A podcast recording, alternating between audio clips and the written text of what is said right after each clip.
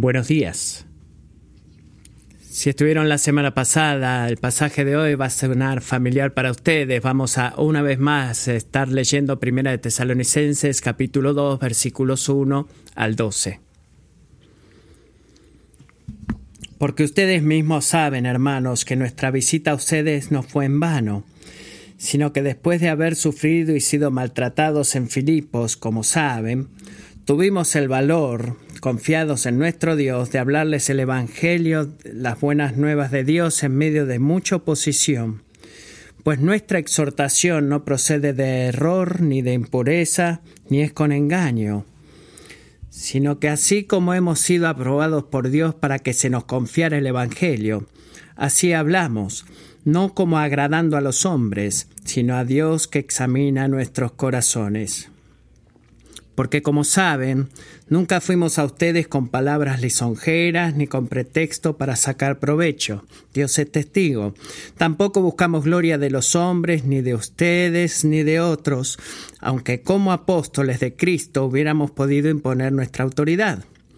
Más bien demostramos ser benignos entre ustedes como una madre que cría con ternura a sus propios hijos. Teniendo así un gran afecto por ustedes, nos hemos complacido en impartirles no solo el Evangelio de Dios, sino también nuestras propias vidas, pues llegaron a ser muy amados para nosotros.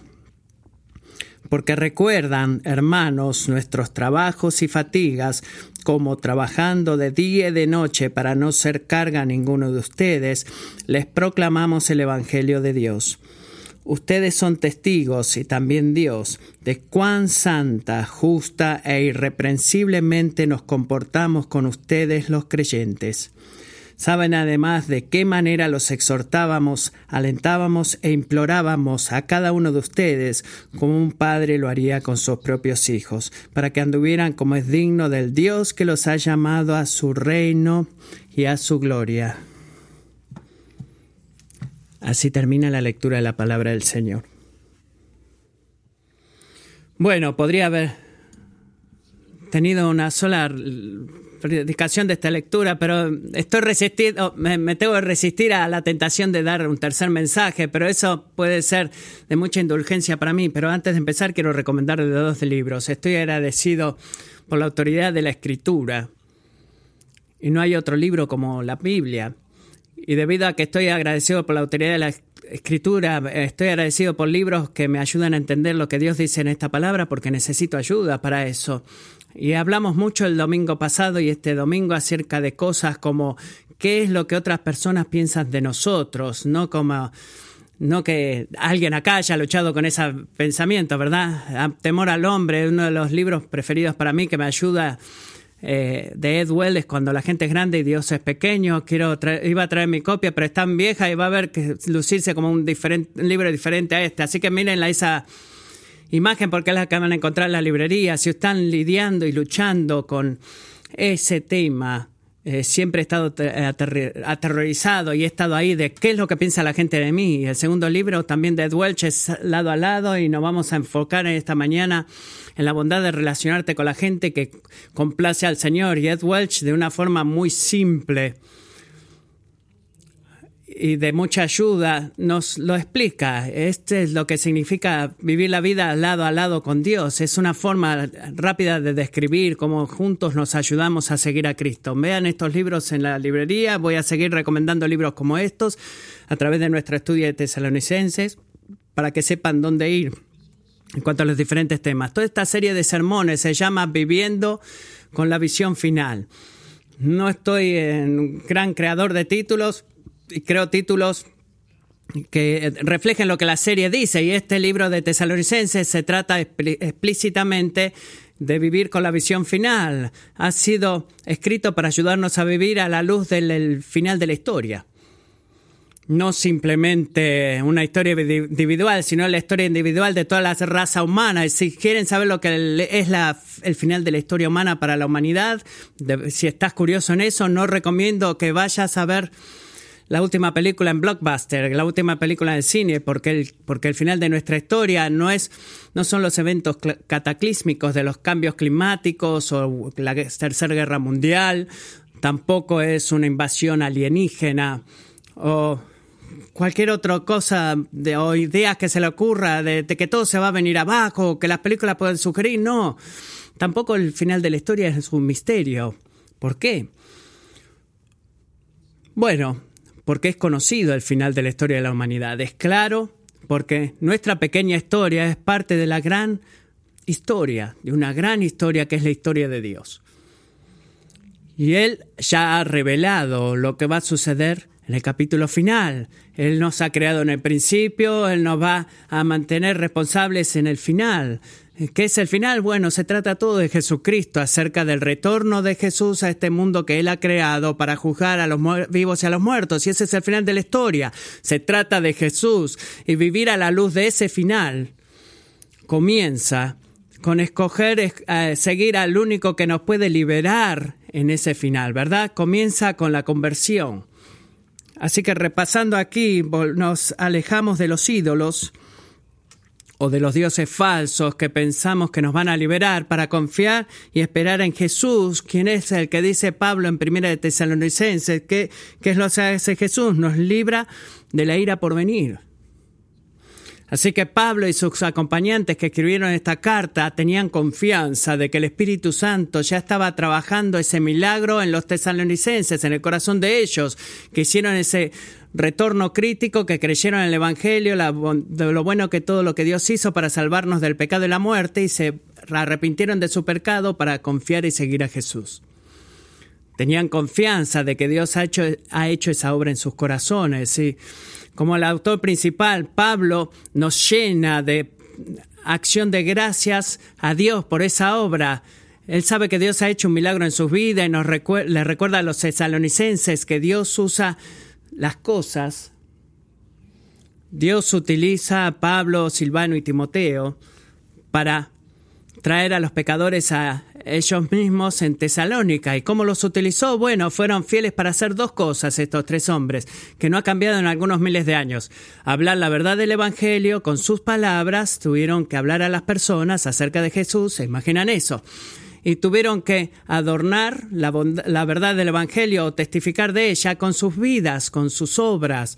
Así que en el capítulo 2 no, no debería sorprendernos de que Pablo, el autor principal, hace una transición de, de, contar el gozo de la conversión de los tesalonicenses, de decir, bueno, es tan bueno de que todos ustedes hayan creído en Jesús, a defender la integridad de su ministerio. El capítulo 2, versículos 1 al 12, se trata cómo los tesalonicenses experimentaron el ministerio de Pablo y sus acompañantes, cómo Pablo y sus acompañantes ayudaron a los tesalonicenses a vivir eh, eh, con la visión del fin, cómo hicieron eso. Y bueno, y es muy claro cómo lo vamos a ver. Si estuvieron el domingo pasado, espero que esto haya traído pensamientos a su mente. Pablo dijo, bueno, está bien, tesalonicenses, vamos a pensar acerca de algo quiero que ustedes piensen cómo es que,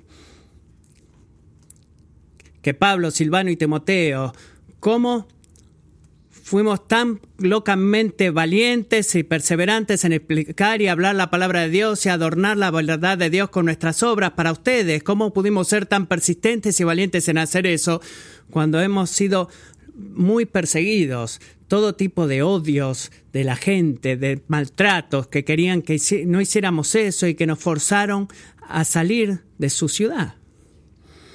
¿Qué nos mantuvo siguiendo? ¿Qué nos mantuvo persistentes en el trabajo del ministerio cristiano? Y la respuesta, si tienen su Biblia, abierta, está en el versículo 4, lo vimos el domingo pasado, porque es lo mismo que nos va a dar el poder a nosotros para seguir siguiendo a Jesús en lo que es correcto en, el corazón de la relación de hoy. Y lo diremos de esta forma. La resistencia en la obra del ministerio se sostiene, es preservada por un deseo supremo de complacer al Señor a través de nuestro ministerio. Si quieren seguir avanzando en una relación difícil, que es tan difícil y quiero seguir siguiendo a Jesús en esta relación, pero es tan loco, ¿cómo vas a hacer eso? Bueno, no hay que tirar el dado, sino que hay que ser sostenido por un deseo supremo de complacer al Señor a través de nuestro ministerio. Versículo 4 dice, sino que así como hemos sido aprobados por Dios para que se nos confiara el Evangelio, así hablamos, no como agradando a los hombres, sino a Dios, que examina nuestros corazones. Traducción. Tu motivación verdaderamente importa. Es de lo que habla acá. Es eh, la traducción fácil de que tu motivación importa. Si quieres perseverar en hacer lo que es correcto, debes hacerlo por la razón correcta. ¿Cuál es la razón correcta? Complacer a Dios. Es todo el punto del versículo 4. Pero tenemos este tiempo de tomar un tiempo libre y traer un poco de humildad acá en la mesa, honestidad. Y nuestros motivos son mezclados. Verdaderamente nuestros motivos están mezclados. Incluso en nuestros mejores días como cristianos sabemos, si somos suficientemente humildes y honestos, que no sabemos exactamente por qué hacemos lo que hacemos. No lo sabemos con certeza. Así que ¿cómo podemos leer, eh, tener un sentido de claridad en que en todas las relaciones estamos viviendo para complacer a Dios o a los hombres? ¿Tiene sentido esa pregunta? ¿Cómo puedo darme cuenta? Es como decir que un día estás caminando y te miras a la espeja y estás complaciendo al hombre. No. ¿Cómo podemos saber cuál de estas cosas está sucediendo en nuestras vidas, en nuestro corazón? Y este, de esta forma es como Dios verdaderamente nos ayuda porque podemos mirar los el fruto, podemos ver el fruto. Piensa de esta manera, el carácter de tu ministerio y la forma con la que te relacionas con otras personas revelará tu motivación por el ministerio.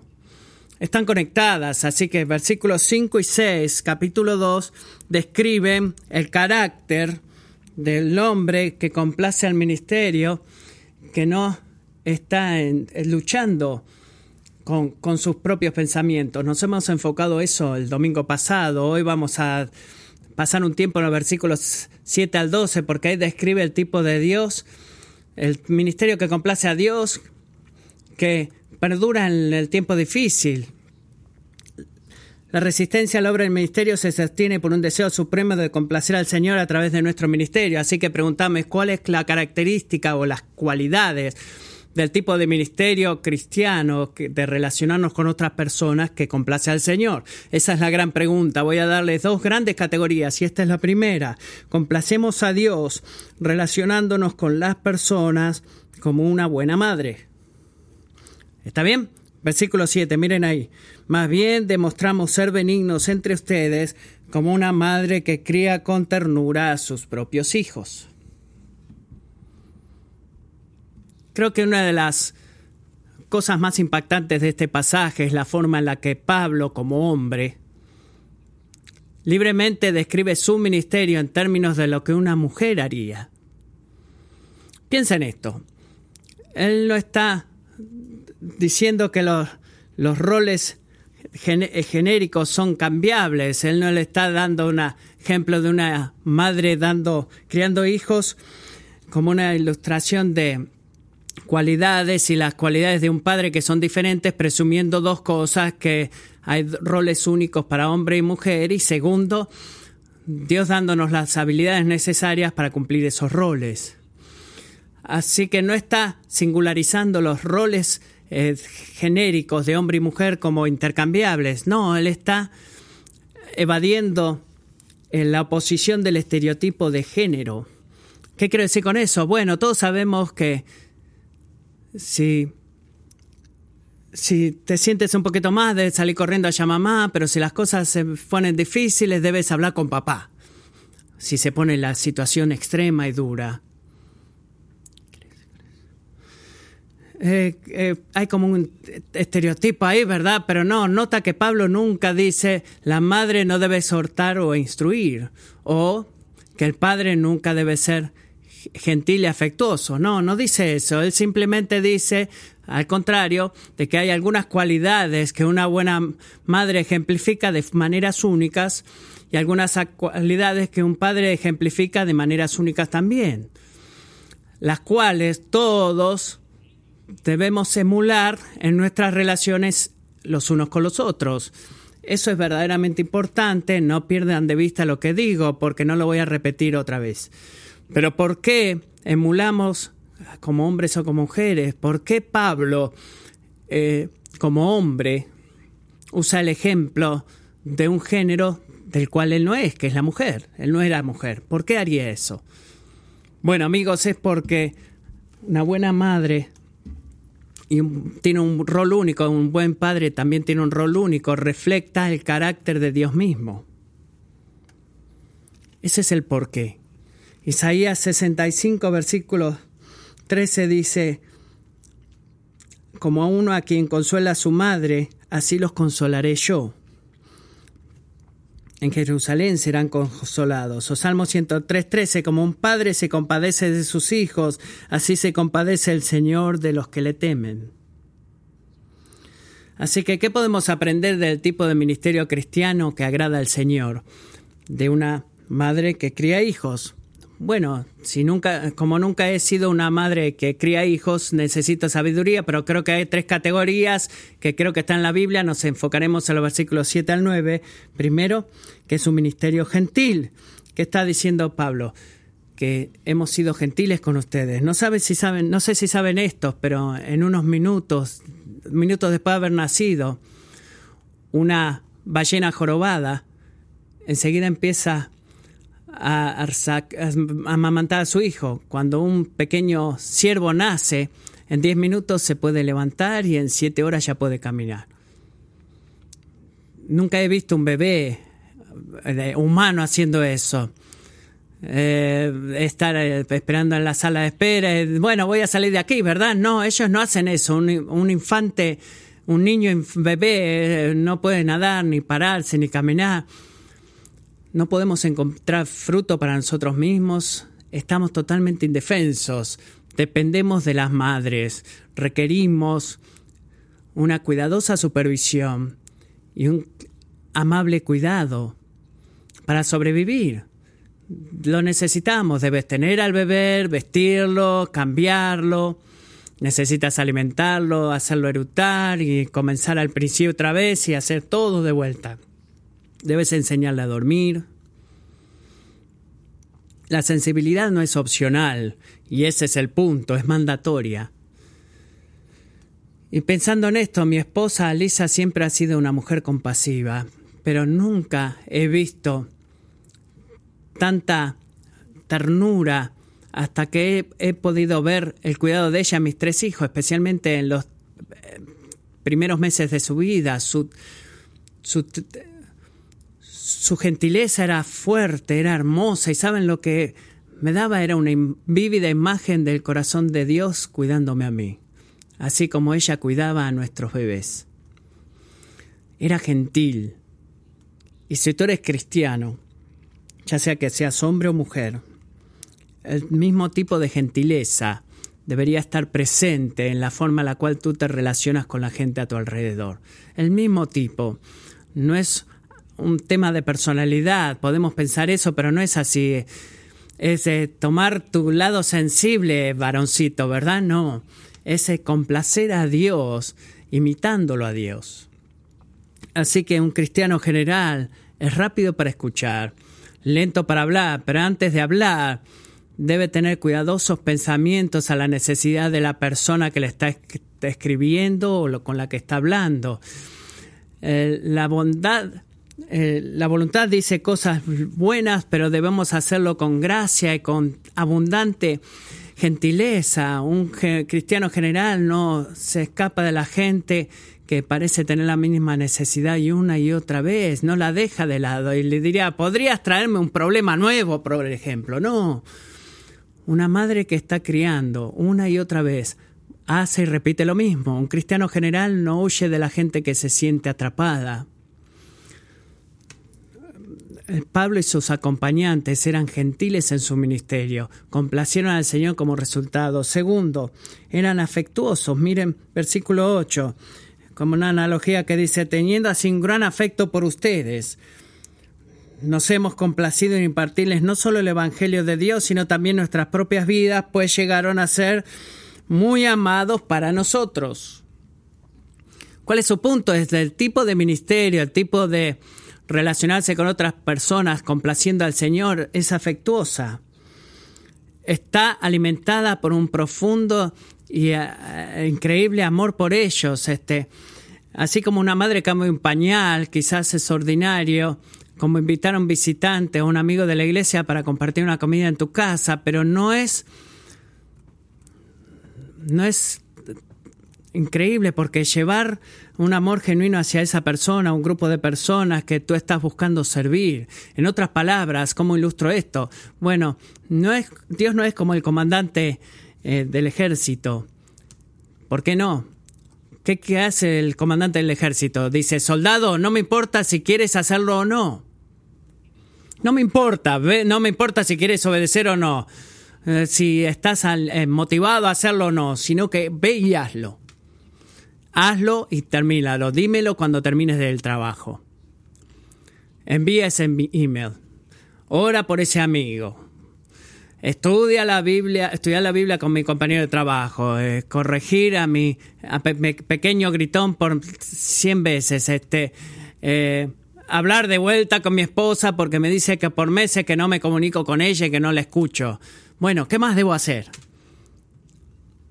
¿Es posible hacer todas estas cosas porque pensamos que es lo que debemos hacer, sabemos que está bien hacerlo, pero nuestro corazón no está involucrado en nada de esas cosas que hacemos. Estamos muertos y fríos y congelados en nuestro corazón. Ese tipo de ministerio, amigo, no es para complacer al Señor. No le complace a Dios. ¿Por qué? Porque no es la forma en la cual Dios se relaciona con nosotros predica un falso evangelio en el cual el cristianismo reduce este tipo de, de chequear las cosas que debemos así y habla mucho acerca de Jesús. ¿Por qué? Porque en lugar de estar satisfechos o regocijándonos en la vida sustentadora de Jesús, no hay nada más que eso, pero nuestra actitud en algunos de estos momentos en el ministerio cristiano es que, que la gente nos mira y ¿sabes lo que decimos? Bueno, verdaderamente seguir a Jesús es trágico y aburrido. Dios mío, pero debo hacerlo, debo cumplir todo esto. No, es increíble cuando hablamos de, Jesús con nuestras obras. No estoy hablando de tener una personalidad afectuosa, afectuosa, perdón, o agregar un montón de cosas motivadoras para en los finales de los textos, por ejemplo, emoji y todo eso de con besitos. No, esto verdaderamente nos ayuda a ver a la gente. Debemos saber ver a la gente como Dios la ve para que podamos amar a la gente de la forma que Dios la ama, porque es exactamente la forma que nos ama a nosotros. Tiene sentido. Así que seamos honestos. Es la forma en la que tú te relacionas con las personas, todo tipo de personas. Está motivada por porque es tu obligación o por el afecto? Es la pregunta que debemos hacer. ¿Complace al Señor porque relacionarse con los tesalonicenses era afectuoso, era sacrificado el número tercero, sacrificado? Volvamos de vuelta al versículo 8. Teniendo así un gran afecto por ustedes, nos hemos complacido en impartirles no solo el Evangelio de Dios, sino también nuestras propias vidas. Pues era gentil, afectuoso y sacrificado y es eh, lo que quiero que veamos. Eh, damas, denme un poco de gracia. Si ustedes están criando un bebé, creo que ustedes saben exactamente de lo que estoy hablando. Porque ese pequeñín, bajo mi observación por lo menos, es literalmente, está literalmente consumiendo tu cuerpo. Literalmente es así, tú estás produciendo toda su comida. Y el mismo acto de producirla y darle lo que ellos necesitan puede tener un impacto de largo tiempo en tu figura física. Te causa algo por lo que hay que dar. Estás cuidando a tu hijo o hija cuando nadie más lo está, te está observando haciendo eso y de una forma que no es glamorosa. El ver cómo una madre alimenta a su bebé es como, no, el bebé no va a decir gracias, mamá, bueno, qué lindo me diste de comer. No, no, no es así, es sacrificial. Es un sacrificio que estás haciendo. Si tú encuentras la forma de que un niño te dé las gracias cuando le diste de comer, serás millonaria. Pero es sacrificial, es un sacrificio en un sentido intensamente físico. Creo que lo mismo es verdad en el tipo de que ministerio unos a otros que complace al Señor. Santiago capítulo 2. ¿De qué sirve, hermanos míos, si alguien dice que tiene fe pero no tiene obras? ¿Acaso puede esa fe salvarlo? Si un hermano o una hermana no tienen ropa y carecen del sustento diario y uno de ustedes les dice, vayan en paz, caliéntense y sáciense, pero no les dan lo necesario para su cuerpo, ¿de qué sirve?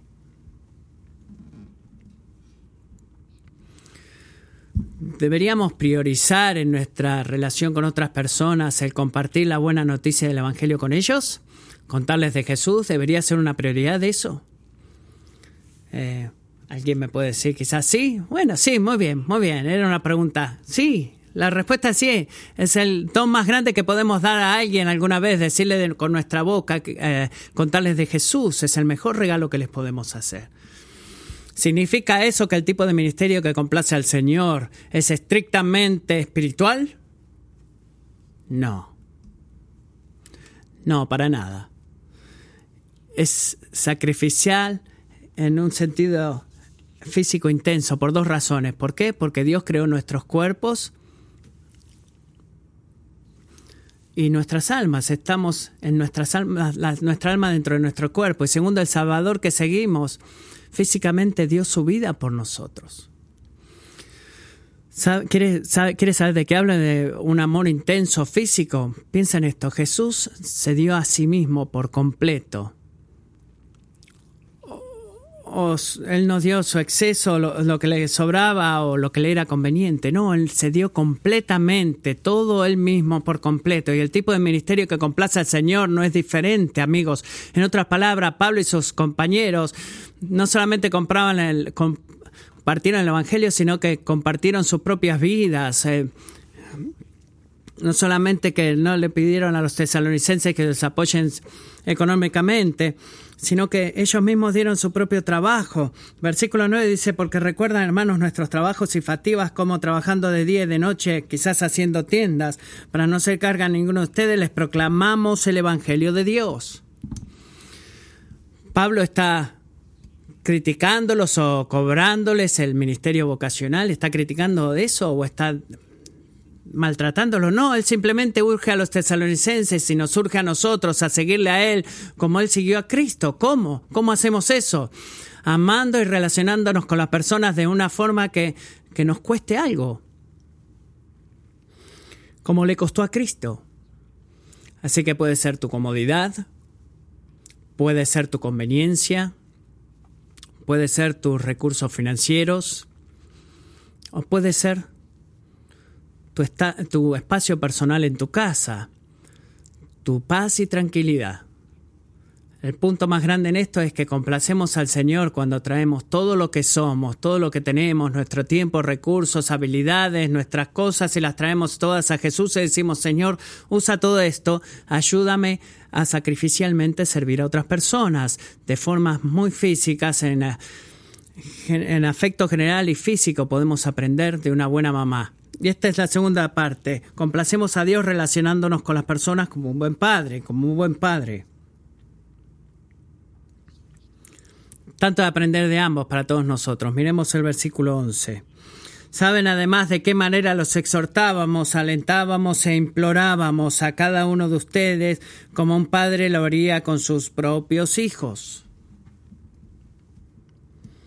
De vuelta, estamos hablando del tipo de ministerio que complace al Señor. Y creo que es de ayuda saber que la cultura del primer siglo a la cual Pablo le está escribiendo, seas cristiano o no, había un gran entendimiento y expectativa de que el padre era responsable de la instrucción moral y comportamiento de sus hijos. Esa era la cultura y la expectativa en esos tiempos, pero noten esto, que cuando Pablo, Pablo cuando usa la analogía de las personas que complacen a Dios en el ministerio eh, como un buen padre, no está arraigada a la cultura pagana, sino que está arraigada al diseño de Dios para el diseño espiritual. Eh, en la familia, Efesios 6:4, padres, y ustedes padres no provoquen a ir a sus hijos, sino críenlos en la disciplina e instrucción del Señor. Bueno, vamos a volver a este punto, pero vamos a decir que las madres ¿No deben proveer disciplina e instrucciones del Señor? Esa debió haber sido una fuerte respuesta. Un nuevo mensaje. Bueno, no. ¿Significa eso que las madres no deben proveer disciplina e instrucciones del Señor? No, no significa que las madres no pueden hacer eso. Eh, mi madre me ha pastoreado mucho y, sus hijos también necesitan que ustedes como madres los pastoreen. ¿Cuál es el punto de Efesios 6.4? El punto es de que ustedes padres tienen una responsabilidad única de asegurarse que esa misión se cumpla. Ustedes son los responsables que esa misión se cumpla. ¿Responsables que hacer que todos sus hijos se conviertan, que sean cristianos? No. Responsabilidad de asegurarse que dejen sus hogares sabiendo lo que significa amar y atesorar a Cristo y seguirle. Eso sí, eso sí es su responsabilidad. Así que como el ministerio de Pablo entre los tesalonicenses refleja el, comportamiento de un buen padre. Bueno, lo primero era que era valiente. Miremos el versículo 12. Noten los verbos activos acá. Exhortábamos, alentábamos, implorábamos. El ministerio involucraba mucho más de simplemente ser una vida y un ejemplo provocador, sino que era verbal también. Involucraba el hablar a las personas, surgirlos con sus labios, eh, honrar al Dios con sus obras y no darse por vencidos cuando obedecer a Jesús se ponía difícil. Eso tenía eh, la corrección de no hacer esto, escucha mis palabras, un aspecto correctivo y después formalmente diciendo, haz esto, el aspecto de sigue mi dirección. Y creo que la valentía estaba arraigada a esto, eh, puedes seguirme en esto. Hay un tipo de falso sentirte bien de una comunidad que te sientes bien en la comunidad en donde todo el mundo es amable con cada uno, pero nadie tiene la valentía de hablarle a alguien acerca de su vida, de exhortarlo por la vida que está llevando, con la persistente autoridad de la palabra de Dios. Estamos tan asustados de hacer cualquier cosa que quizás lastime a alguien o de ser percibidos por ellos como insensibles, que nos perciban insensibles o intensos. O, eh, has hecho una pregunta de lo que yo he hecho. ¿Está bien esa pregunta que me estás haciendo?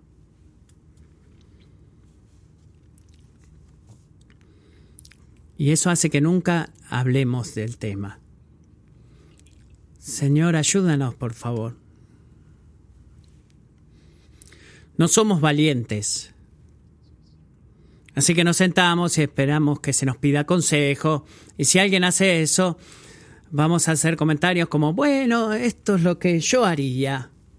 O, en mi experiencia, quizás quieres orar y considerar la posibilidad de pensar acerca de tu acercamiento y cómo vas a manejar y digerir esta situación. Amigos, eso no es sabio. ¿Por qué? porque estamos en una batalla espiritual. Cuando tú estás en una batalla, y los que fueran a la milicia los pueden saber, tú debes saber de lo que se está hablando, existe, se necesita una valentía, una autoridad que viene de conocer tu misión y conocer que la vida y la muerte están en la línea. ¿Te has dado cuenta espiritualmente? Estamos luchando con enemigos regales con consecuencias eternas. Así que no nos reunimos para jugar a que estamos en la iglesia como que, bueno, lo que funcione para ti, lo que tú crees, bueno, tómalo y llévalo. Tengo muchas otras cosas en la vida que hacer. No, para nada. Dios es real, amigos. Su juicio es cierto y la salvación es posible. Y todas las elecciones que haces en tu vida, adivina qué, verdaderamente importan hay un gran, una gran solemnidad en la vida cristiana. Hay una espera que demanda de mucho más que venir simplemente el domingo a la mañana, tomar café. No, no estoy diciendo que está mal que hayan traído café, ¿verdad? esperando de una experiencia espiritual que te levante. Oh, tocaron mi canción femenina, favorita, perdón, o no me gusta esta otra canción, o el pastor hoy vino, eh, me carga, me encarga que haga esto, que haga lo otro, porque después de esto hay, hay gran partido de fútbol y no puedo esperar llegar a casa para ver el partido. Entonces que se apure el pastor y deje de exhortarme. O tomar una pequeña conversación muy liviana y hablaré un poquito porque, bueno, Espero que la, conversación hable de fútbol. No. Debes entender que es una batalla. Hebreos 3, 12 al 13 dice, tengan cuidado hermanos. Kingsway, ten cuidado. no sea que en alguno de ustedes haya un corazón malo de incredulidad para apartarse del Dios vivo. Antes exhórtense los unos a los otros cada día mientras todavía se dice hoy, no sea que alguno de ustedes sea endurecido por el engaño del pecado. ¿Sabes qué es eso? Eso es valentía en Jesús. Es valor, es coraje. No nos reunimos, en otras palabras, para eh, poder disfrutar juntos el levantamiento espiritual, no, para, hablamos para hablar la palabra, orar la palabra, escuchar la palabra de Cristo, ¿para qué? Para que podamos amar a Jesús por el tesoro que Él es y no nos detengamos hasta el final de la historia cuando Él retorne. Es por eso que estamos aquí. Necesitas gente que te exhorte para que no pierdas las esperanzas. Otra persona necesita que tú los exartes, el tipo de ministerio que complace al Señor. Por favor, escucha esto, amigo. No es no es este ahí a la disposición. Si quieres llámame y hablamos. No, es valiente, es meterse en el negocio de los demás o en el problema de los demás. Segundo, es personal. En lugar que, en caso que no, Vamos a moverme más rápido. Vamos a esta frase que dice, exhortamos en, una conversación genérica llena de, palabras cristianas. Nos exhortamos a cada uno de ustedes. Piensa en esto, pero Pablo y sus compañeros no, no rodearon, hablaron de cosas espirituales en general, nada genérico acerca de su exhortación. ¡Ey, sigue Jesús! ¡Ey, sigue Jesús!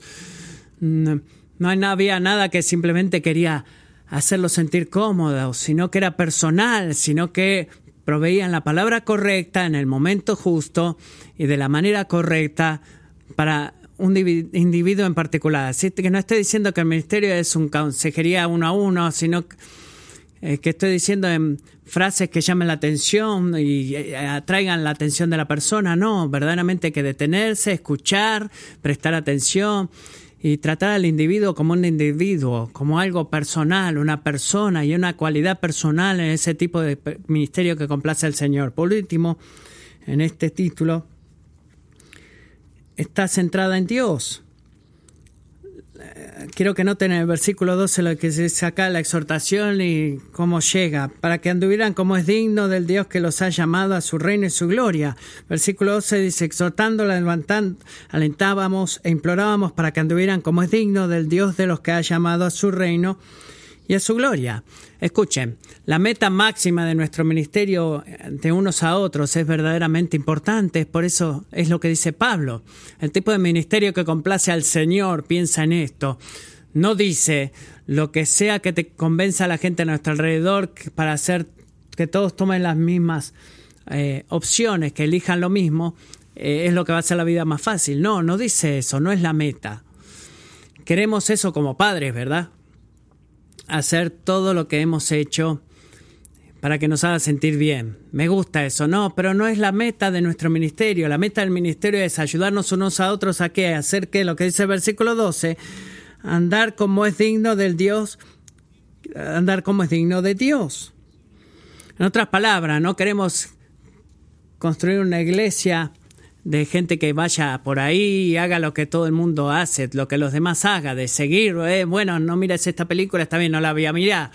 Eh, vístete como de esta manera, sí, me voy a vestir así. Eh, invita a la gente a cenar a tu casa tres veces a la semana y dices, bueno, está bien, va a estar un poco difícil por mi agenda, pero bueno, lo voy a hacer. No, no, no, no queremos eso.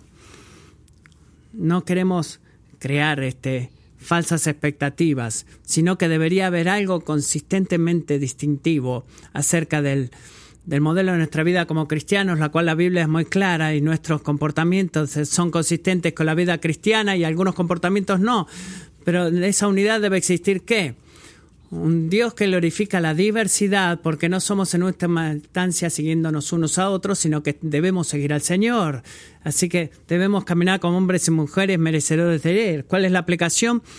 Toma valor que cuando tú exhortas y haces la cosa valiente y meterte en el negocio de otras personas o en los problemas de otras personas, no lo haces de acuerdo a un comportamiento, en una pieza de una de un consejo de buena vida o vivir con tu propio ejemplo. Bueno, cuando tuve mi hijo, Eh, puedes compartir eso, lógicamente, pero antes de terminar, ¿podrías por favor apuntarlos a Jesús?